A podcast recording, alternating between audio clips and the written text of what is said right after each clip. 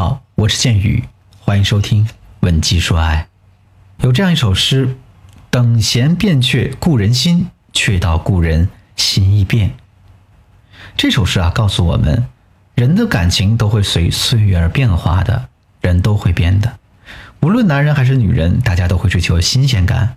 小孩有了玩具，但是看到新的玩具还是会想买。女人已经有了很多口红，可是看到新口红上市也是会想买。男人对于女人的追求也是一样的，就像周扬青和罗志祥一样，那这个女人在他身上错付了九年的青春，最终惨败给了新鲜感。罗志祥呢，为了追求刺激和新鲜感，夜夜笙歌，成了时间管理大师。所以说，男人变心主要是他们追求新鲜感这个人类本能在作怪。前两天呢，我的粉丝月月啊跟我说啊，建宇老师，为什么我老公和以前不一样了呢？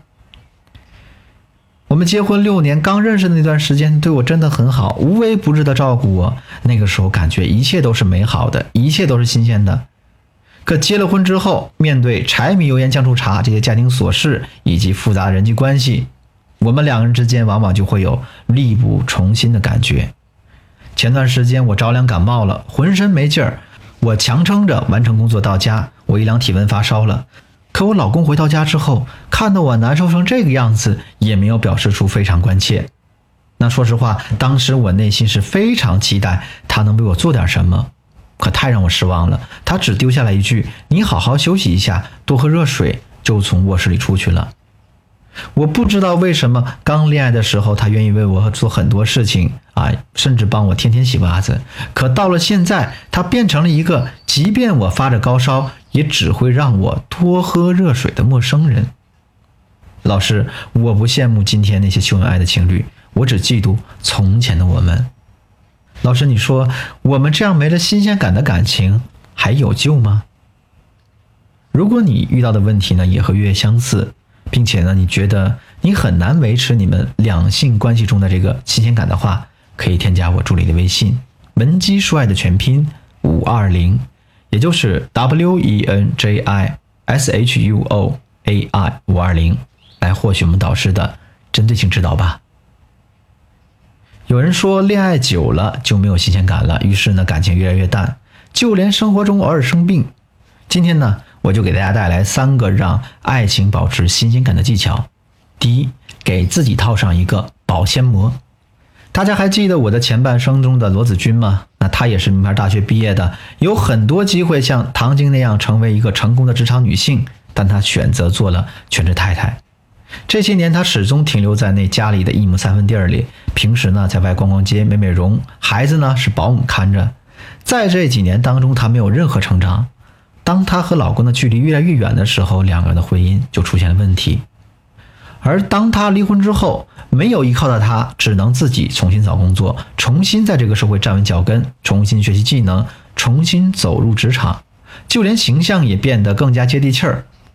这样的她虽然看起来不够美丽，但其实呢，这比之前那个只懂得逛街美容的她更加光彩夺目了。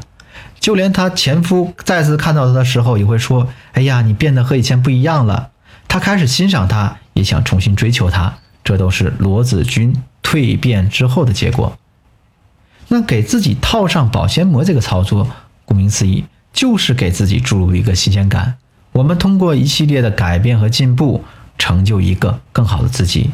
在情感中，两个人共同进步成长是非常重要的。如果你还是一成不变，那是很难给对方惊喜的。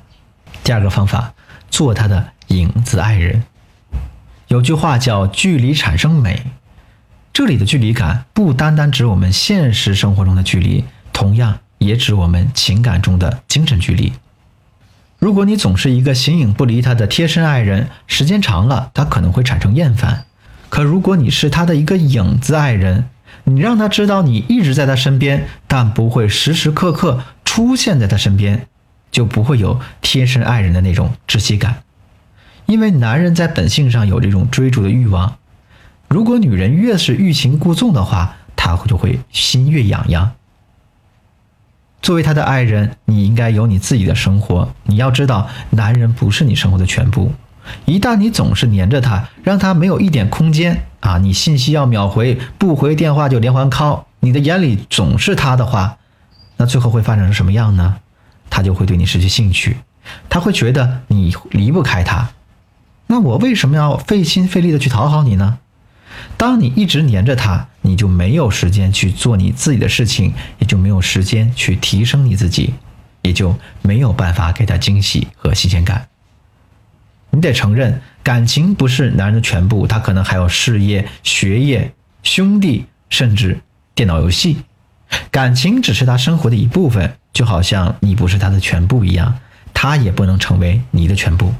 你也要有自己的事业、学业、交际，还有爱好。而那些在爱情里失去自我的女人，最终也会失去男人对他们的新鲜感。第三个方法，重新建立连接。我不知道你是否遇到过这样的情况：当老公想和你聊聊最近发生的新闻的时候，你茫然不知；而当你跟你老公发牢骚聊那些明星八卦的时候，你老公不以为然。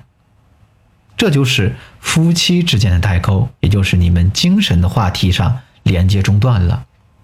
你想让你们两个人之间重新连接起来，首先就要从聊天话题、分享生活开始。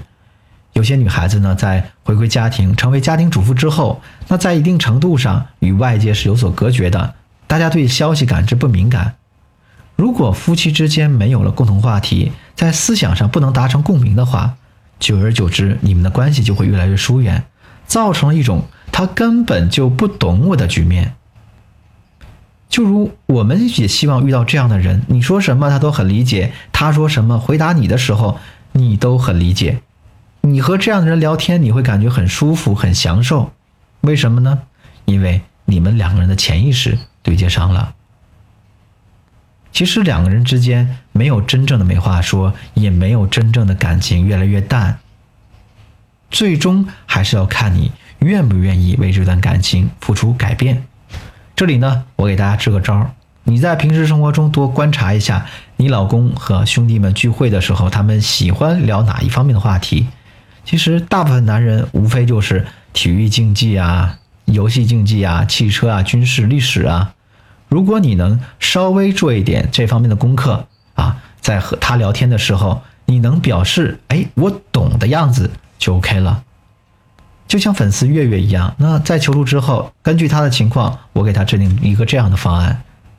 其实维持两个人的新鲜感真的不难，虽然那有超过百分之五十的情感破裂呢，都和新鲜感的缺少是密不可分的。只要我们找到了解决这个问题的方法，大部分的情感问题一定会。迎刃而解。好了，今天的内容就到这里。不知道我教的这三招技巧你有没有学会？当然了，这只是我们课程的一小部分。如果你还想系统学习更多的情感技巧，请添加我助理的微信“文姬帅”的全拼五二零，也就是 W E N J I S H U O A I 五二零，来获取我们导师的针对性指导吧。好了，今天的节目就到这里，我是剑宇。文姬帅，迷茫的情场，你的得力军师。我们下期再见。